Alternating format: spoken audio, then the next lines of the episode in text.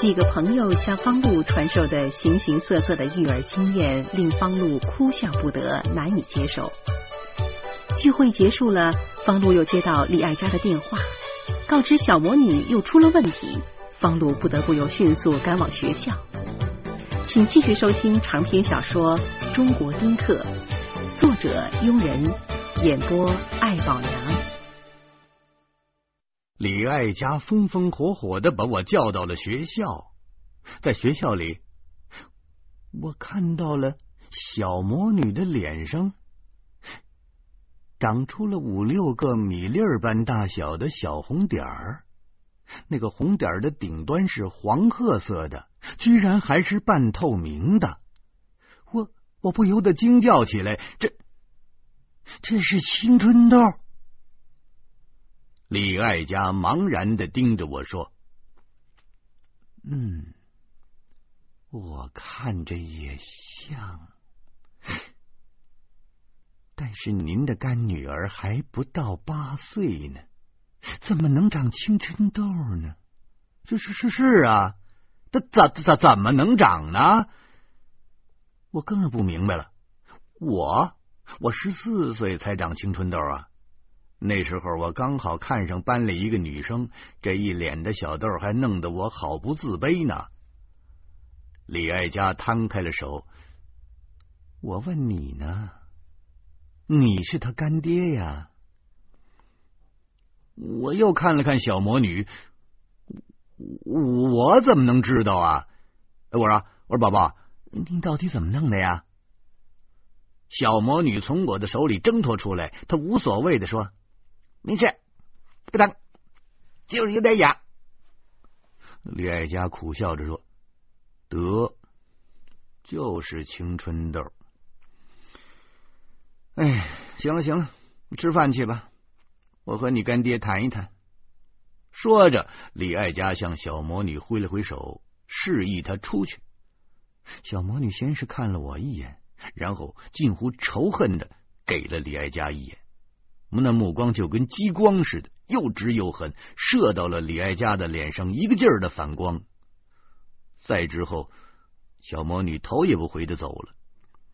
我不大明白呀，这李爱家还算是合格的班主任，可小魔女为什么这么恨他呀？那神态明明是想把李爱家切成小块，扔进锅里给炖喽。这个时候，我又想起了另一件事。好像小魔女长青春痘的事，有人在我面前唠叨过，那是谁呢？我竟然想不起来了。李爱家并没有留意小魔女的憎恶，他开始收拾桌子上的东西。他说：“走吧，到我家吃饭去。”不去了，去去你们家里吃多不好意思。我憨厚的笑，可心里。一直在哆嗦。只要是谈谈小魔女的事儿，好歹她也是你干女儿啊。李爱家倒是极其自然，他挎上了背包向外面走，我只好跟着。我们从楼道里一路走下来，楼道、楼梯、门厅、操场都有孩子，而且很多学生都跟李爱家打招呼。我是越走越紧张，我真担心碰上熟人的孩子。人多嘴杂，小蜜蜂一旦经过几张人嘴的孵化，往往就会变成大灰狼。真碰上熟人，闲话保证会传到我老婆的耳朵里，我该怎么交代呀？在学校门口，有个老师模样的男人迎面走来，笑呵呵的问李爱佳。今天又接待了几波啊？李爱佳指着我说：“今天接待了四波家长，这位是宝宝的父亲。”男老师向我笑着说：“告诉你们家宝宝，千万别揪人家头发了，揪掉了那是要赔的。”我苦笑着说：“您放心。”此刻我才真放心了。老婆不应该计较我与李爱佳在一起。李爱佳是小魔女的老师，我是小魔女的临时监护人。监护人和老师在一起，当然不会产生其他关系。走出学校，李爱家表情沉重的说：“虽然我也不太喜欢小魔女，但我是她的老师，得为孩子负责。当当当然，您您天天修理人类的灵魂，您您多不容易。我想通了，关键情节。”自然就异常的轻松，说话又开始没正经的了。其实我不大担心小魔女的事，那不就是长了几个青春痘吗？所有的孩子都长过，再正常不过的事了吗？李爱家边走边说：“小魔女才八岁就长了青春痘，这样下去太麻烦了。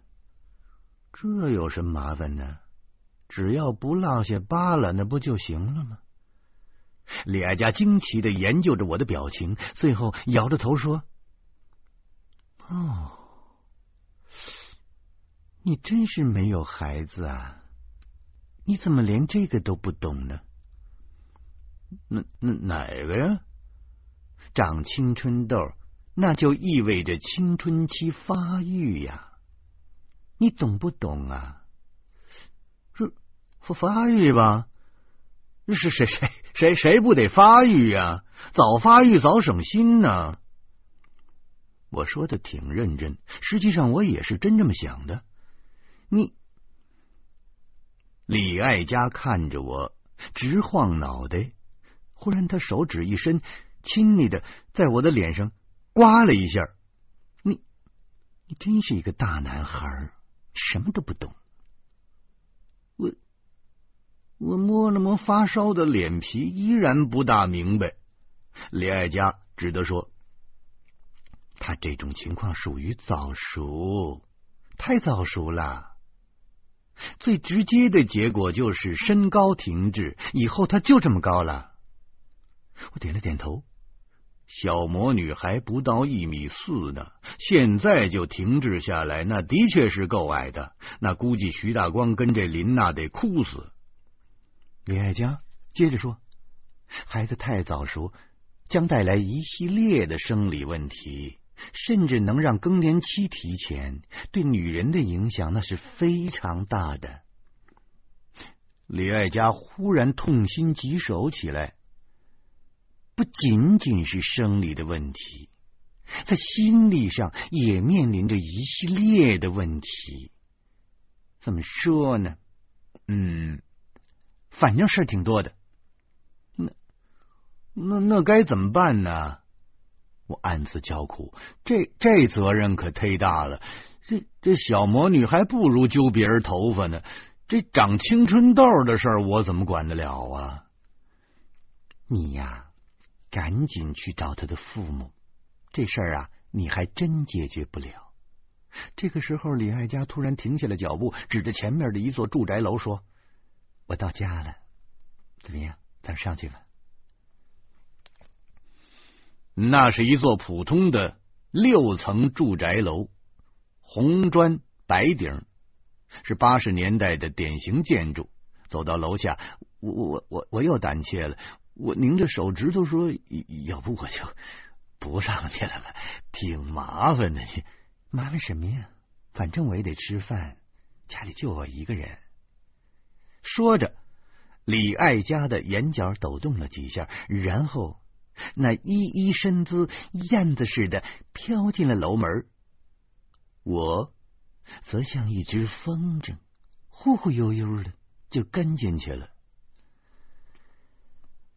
李爱家的家可以用奢侈来形容，那是个东南朝向的两居室，大约有八十多平米，室内的装饰极有文化品味。门框挂着别有洞天的匾额，墙上有国画，花瓶里是孔雀翎子，门厅里还立着张条案，客厅中央还放着个根雕的茶艺桌。我觉得这儿不像个小学老师的家，倒像个画家或者是设计师的窝点儿。于是我笑着说：“哎呦，这儿。”专门请设计师给你设计的吧？李爱佳侧着脸说：“是我前夫设计的。”哦，这么说，你前夫是搞艺术的？你怎么知道的？是不是诗谦那家伙跟你说的？李爱家脸上阴晴不定，似乎有点恼怒。我说：“我我猜的，真的。”是啊，我我我我跟这个诗谦的关系不一般。再说这几天人家这张罗着出国的事呢，哪有功夫跟我闲聊啊？李爱家终于沉静下来了。他说：“诗谦以前追过我，没瞧上他，还以为他到处说我坏话呢。”我点了点头，没再说什么。怪不得李爱家说诗谦是人面兽心呢，原来他们的关系还很不一般。李爱家微笑着说：“诗谦今年同学聚会的时候拉着我，问我想不想给他生个孩子。我要是愿意，他就和他老婆离婚，跟我结婚。你说，你说他是不是有病啊？他他配吗？他？”我哈哈大笑起来，这石谦啊，想孩子都想疯了吧？啊，这家伙竟玩出黑色幽默了。我说没，我我我也觉得石谦就是有病，病的还不轻。就是嘛。李爱家围上了围裙，走到了厨房门口，忽然转过头来说：“哼，不过你还真猜对了，我前夫是个画家，小画家。”五十多岁还没混出名堂呢。哼！说完了，他走进厨房，从暖气上取下了一个铝盆，盆里是块和好了的面。我跟着到了厨房门口，不解的说：“这这五十多岁了，怎么还是小画家呀？”哎呀，没出名啊，就是混到一百岁也是小画家呀。你是作家，这一点。你比我清楚啊，对吧？说着，李爱家把面团摔在案板上，使劲的揉起来。我痛苦的垂下了脑袋。哎呀，我我也没出名，我混的也不怎么样。你别谦虚了，至少每家书店都有你的书啊！而且你刚三十来岁，你早着呢。可我前夫就不一样了。当时我嫁给他的时候啊，他说：“他说他三年就能够成为中国画协的会员呢。”那后来呢？五年了，五年呐，他连北京画院都没有进去。我不是一个势利的人，但不能容忍平庸。我我我苦笑了一下，我心里说。哎呦，十几岁孩子写的书都能卖出一百万本去，我一本书能卖到几万本就不错了，我也够平庸的。这个时候，我的肚子竟然不合时宜的叫唤了一声，而且我还打了个嗝。李爱家居然听见了，他抿着嘴笑，哼，饿了吧？马上就好。哎，咱们吃炸酱面。你不是最爱吃炸酱面吗？你怎么知道的？这回轮到我吃惊了。我记得你上初中的时候写过一篇作文，叫《我妈和我妈的炸酱面》。老师说写的特别的生活，一看呢，你就爱吃这口。李爱家的面和好了。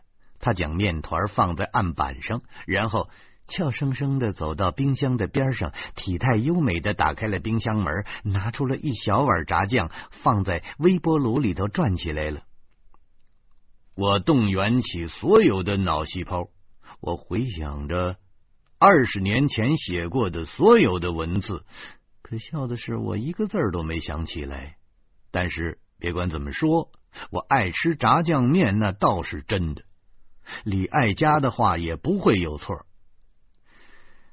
女人的确是让人爱、让人怜惜的。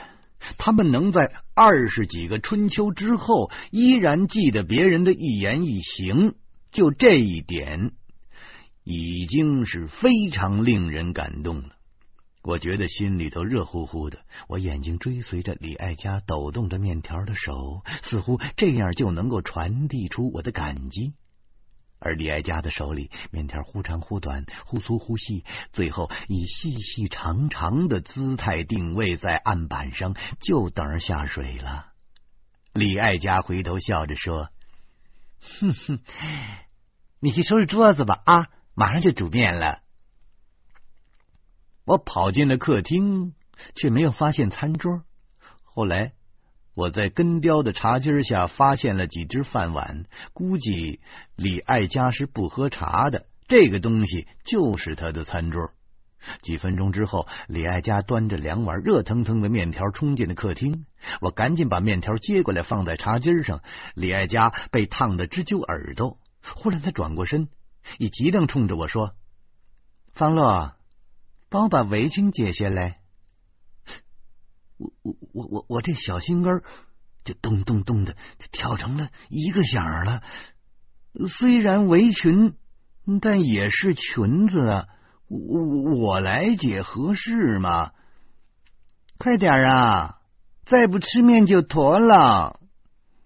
李爱家催促着，我颤颤巍巍的伸出了手。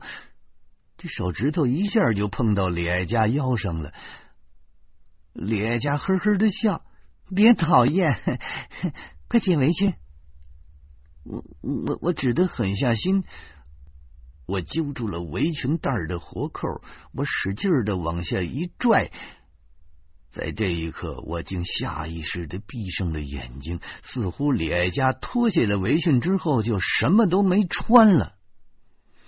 围裙带解开了，可我却拉着两条带子不敢撒手，直接撒手围裙就掉地上了。可是要是安安稳稳的拿下来，那手就得在李爱家的肚子前方交叉一下，那样就等于把李爱家给抱住了。李爱家似乎明白我的心思，他主动的转过身来，接管了围裙带，同时笑着说。哼解个扣还这么使劲啊？怎么就跟毛孩子似的？哼！不是，我耷拉着眼皮，我是不想跟跟你这身体接触。我是腰，李爱家弯下了腰，从下边观察我。哟，你可真是与众不同哎，真是作家耶！我我我我怎么了？我我又吃惊了。实际上，我是担心呢，自己把持不住生理反应，干出些禽兽不如的事儿就坏了。我更担心，一旦出事儿，便没法跟老婆交代。一旦老婆要决裂，在财产分配上，本人必然要吃大亏了。我清楚，万一我有了外遇，老婆肯定是会离婚的。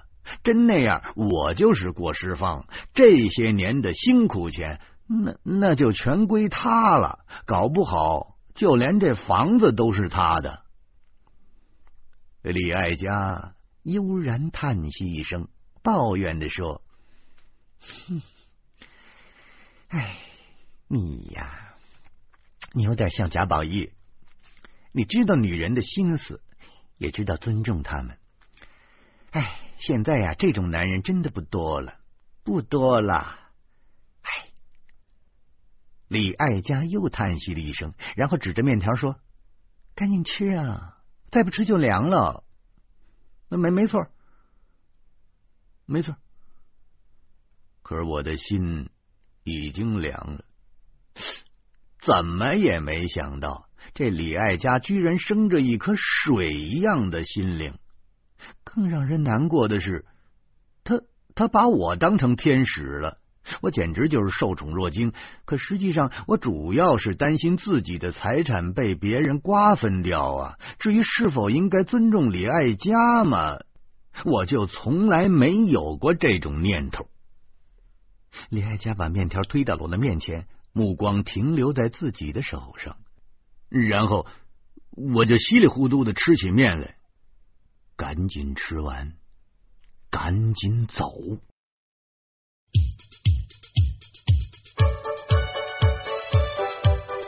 方路从李爱家的家里落荒而逃，喘息未定，又偶然从身边经过的机场大巴里看到了诗谦，而老婆刚刚打来电话询问诗谦的下落。方露被一上午的奇遇弄得头昏脑胀。欢迎您在明天同一时间继续收听长篇小说《中国丁克》。